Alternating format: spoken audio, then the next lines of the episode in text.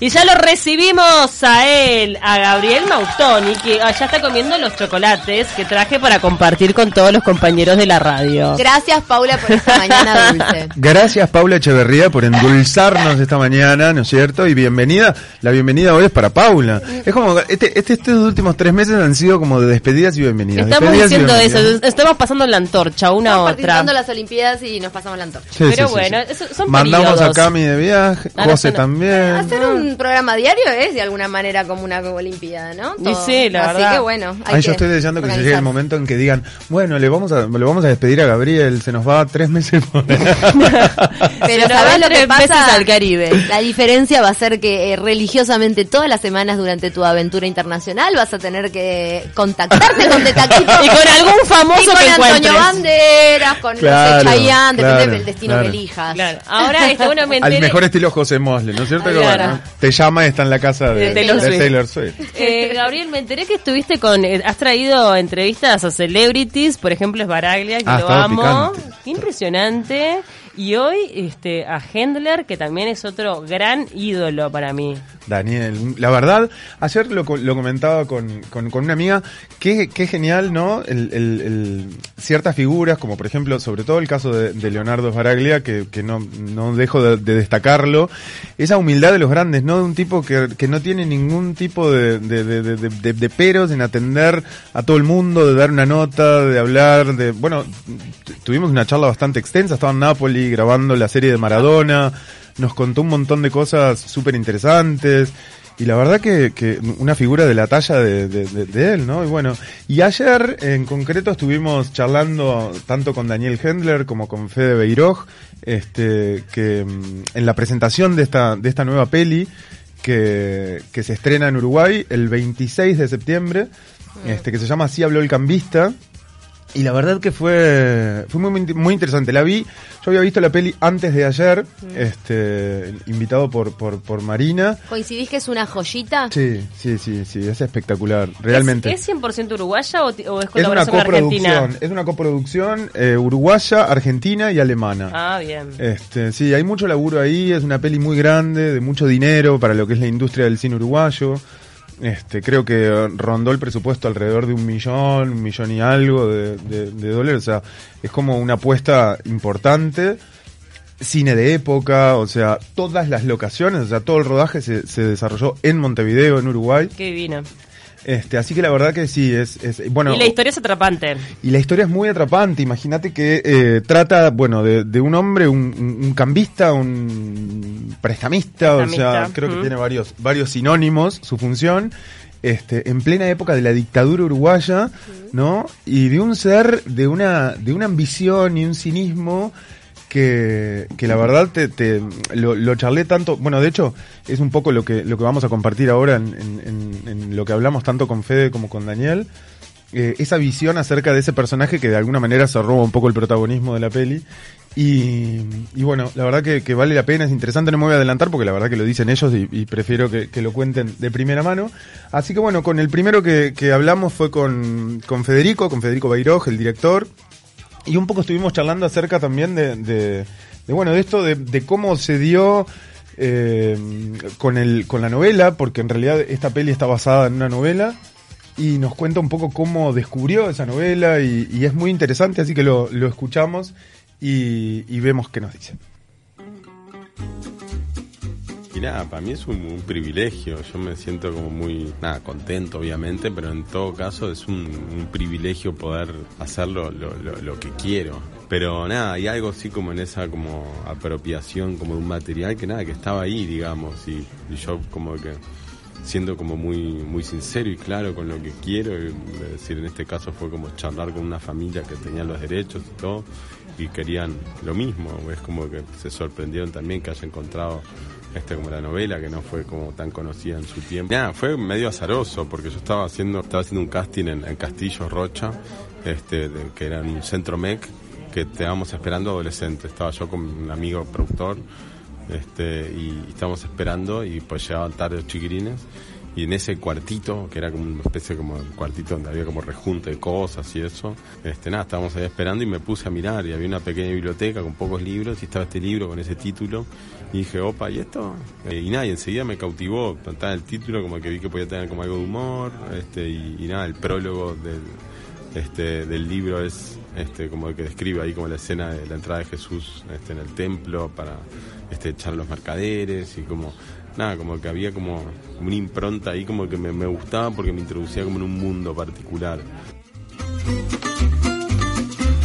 Bueno, ahí teníamos a Federico contándonos un poco acerca de, cómo se había topado con esta, con esta novela, con esta historia, que la verdad me, me- me resultó muy pintoresco. Este, fue, bueno, casi que de casualidad. Y obviamente como, como en, estos casos, ¿no? O sea, cuando un, en este caso el director o, un guionista se enfrenta con una historia de estas características, obviamente hay un proceso, ¿no? De, bueno, tuvo que, mm, contactar a la familia del autor, eh, ver un tema de derechos, etcétera, y la, y la etapa de readaptación, este, que bueno, que nos cuenta también Fede acerca del laburo que se hizo con, con los guionistas y demás, este, a ver qué nos, nos decía acerca de ese, de esa etapa. Sí, parte del trabajo, así como en complicidad con, este, con, mis compañeros co-guionistas, en este caso fue Arauco Hernández como mi, primer aliado en, este, como en, el viaje de, adaptación, que fue divino todo lo que hicimos en todo momento. Era como siempre como eh, tendiendo a contar la historia que tenemos que contar para hacer la película y todo lo que sea necesario para ello. El libro tiene como, como una capa más como del personaje, como del cinismo, que en la película, si bien tiene un poco de ironía, un poco de absurdo, un poco de rareza en el humor, nada, como que intenté como quitarle como ese cinismo, que lo habíamos filmado alguna cosa con cinismo, pero eso en el montaje intenté como, como, como limpiarlo un poco. Bueno, la verdad que, que sigue... Le tenemos fe para el Oscar, perdón que te interrumpa. eh, Ay, sí, sí. sí. Bueno, estuvimos a- un poco off the record a- hablando acerca de eso y obviamente hay como una interna, ¿no? De que las pelis tienen que tener una campaña pu- publicitaria muy fuerte en Estados Unidos y demás como para para para, Para hacerse picar, claro. este y, y bueno y eso es un poco lo que por ahí en este caso no no no se va a insistir mucho. De todos modos, yo creo que una vez que, le- que, que se visualice allá y, y- y sea quien sea que, que esté eh, un poco a, a cargo de eso, me parece que, que va, por lo menos va a llamar la atención y va a estar ahí va- y el nombre va a resonar.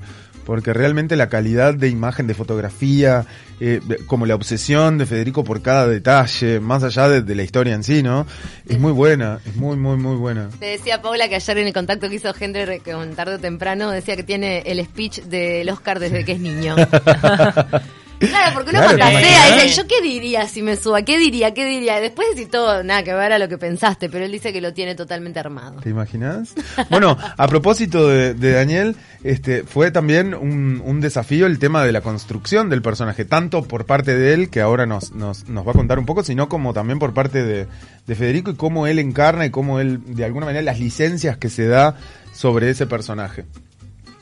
Sí, sí, un tipo como que no puede como, como evitar este, este sa- saciar su, su curiosidad o su o lo, lo- lo que sea que lo mueve.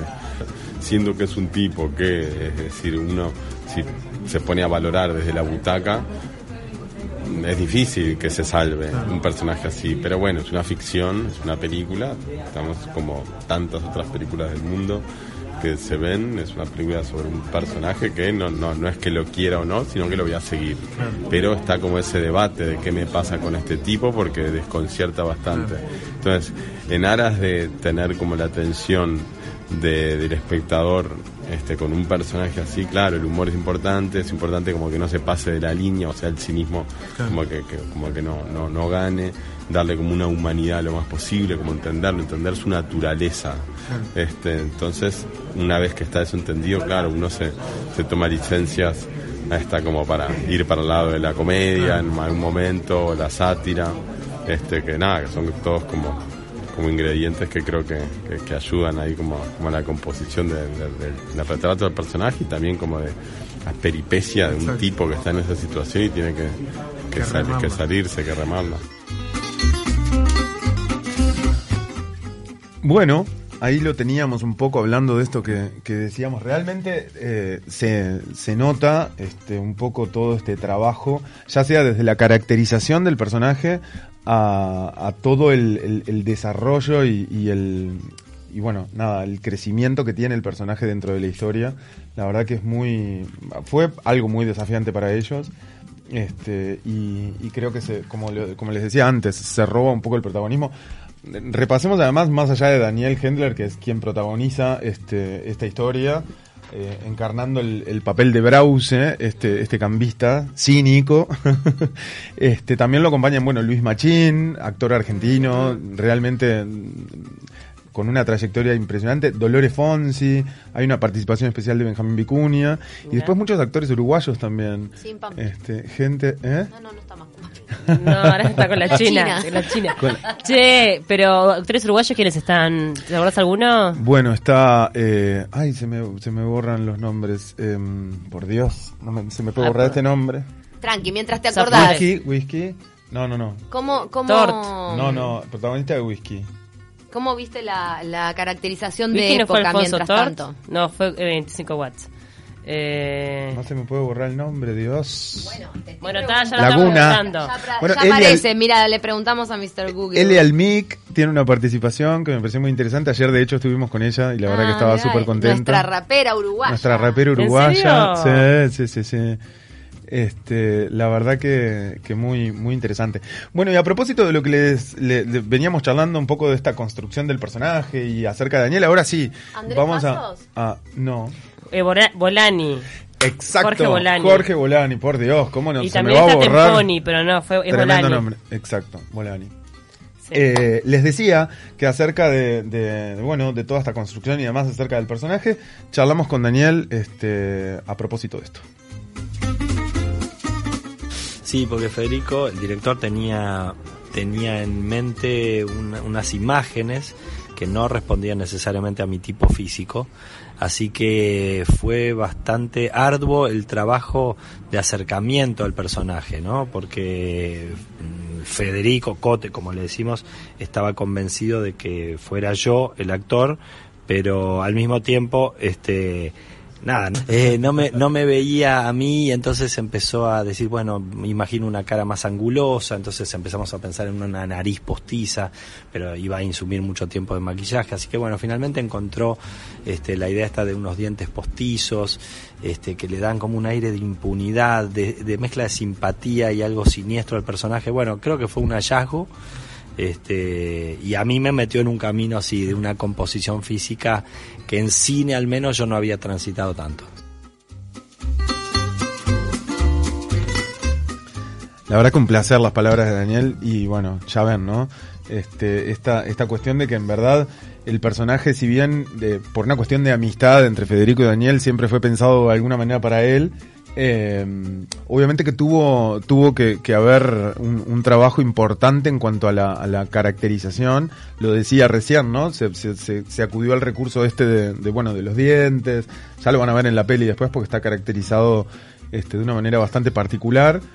Eh, y además es, es interesante también entender este y cómo trabajaron el, el contexto, la situación que estaba este, viviendo el país Exacto. desde otra óptica. Exacto. Porque casi siempre cuando se habla de dictadura se habla este, de- del conflicto que Tal hubo cual. entre de repente grupos este, guerrilleros o militares, pero es como vivirlo desde otro lugar. Exacto, sí, enfocado en, en- bueno, justamente en estos temas, ¿no? De- de- de- a, ni- a nivel económico y, A nivel cómo, y económico, el cómo manejo afecta- de claro. las divisas y esa cosa, ¿no? De, de- de Esos esa ambición. mirada, esos otra mirada. paralelos, Claro, ¿no? Que- estaba que totalmente libre de, de- de- de- de la mirada política, el- la venta de dinero, que Claro. es básicamente el, el ejercicio que, que hacía este, este tipo. Por ¿no? eso, otra mirada y otra consecuencia Exacto. que a veces pasa desapercibida. Exacto. Está sí. bueno, ¿no? Y parece como a priori pensar que una mirada del sistema económico no sería lo más interesante y sin embargo cómo se va este pudiendo transparentar todo el resto de la situación y la coyuntura a partir del sistema económico. Claro. está- está- y como lo otro fue tan fuerte, Claro. ese, ese aspecto quedó olvidado. Exacto. Y bueno, y justamente, ¿no? Eh, de- dentro de todo ese drama, de, de- de- bueno, de la época y de lo que narra un poco la historia, también está como este mix de eh, contar un poco y, y- de alguna manera contextualizar esa época a través de esta historia, pero de alguna manera con creo yo, de, un- de- de una manera muy hábil por parte de- del director y de todos quienes estuvieron en la producción de la peli, no dejar de, de- de- aportar un toque de comedia o... ¿No? O sea, siempre cuando, en los momentos donde ya estaba casi que tocando fondo el drama del personaje, había o hay algo que le da ese, ese toque un poco más alegre, divertido, suspicaz. Este, así que bueno, eso sobre eso también en- hablamos. Más hay otro tema importante, me parece que es el juego eh, que propone la película y Federico como director, que es que, digamos, cuando estamos ante una situación casi trágica, eh, siempre el guion va hacia lugares este, que rozan el humor, Claro, ¿no? Un humor quizás ordinado, seco, irónico, este, muy particular del autor y, y que sobre Está todo bueno. te pone en juego en los momentos en los que uno podría sentirse más incómodo, aparece este espíritu lúdico de la película, donde tampoco se toma tan en serio porque no deja de ser una fábula sobre un tipito, un pobre tipo, eh, algo mediocre, con cierta astucia, pero tam- en el fondo mediocre, que lo que quiere es acumular dinero para salvarse. Y eso es triste y por momentos gracioso.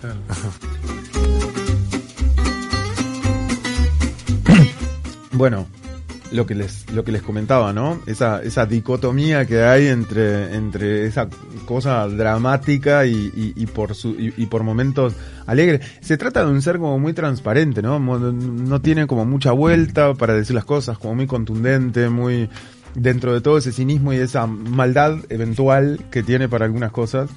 Este, así que la verdad es, es muy interesante. Bueno, O sea, recomendación absoluta. absoluta. ¿Está en sala ya? Por todos lados. Se estrena el 26 de septiembre. La semana que viene. La semana que viene ya va a estar en sala en todos los Exacto. cines. Creo que es como un deber moral de los uruguayos. Ay, tenemos que, hay que apoyar. hay que- yo soy así, la verdad. Porque además lo cierto es que a veces estrenan películas argentinas y son este, las más taquilleras. Pasó con esto lo de la Odisea de los Giles, que vi que eh, tu- rompió todos los récords Mm. en, las, en las salas de nuestro país.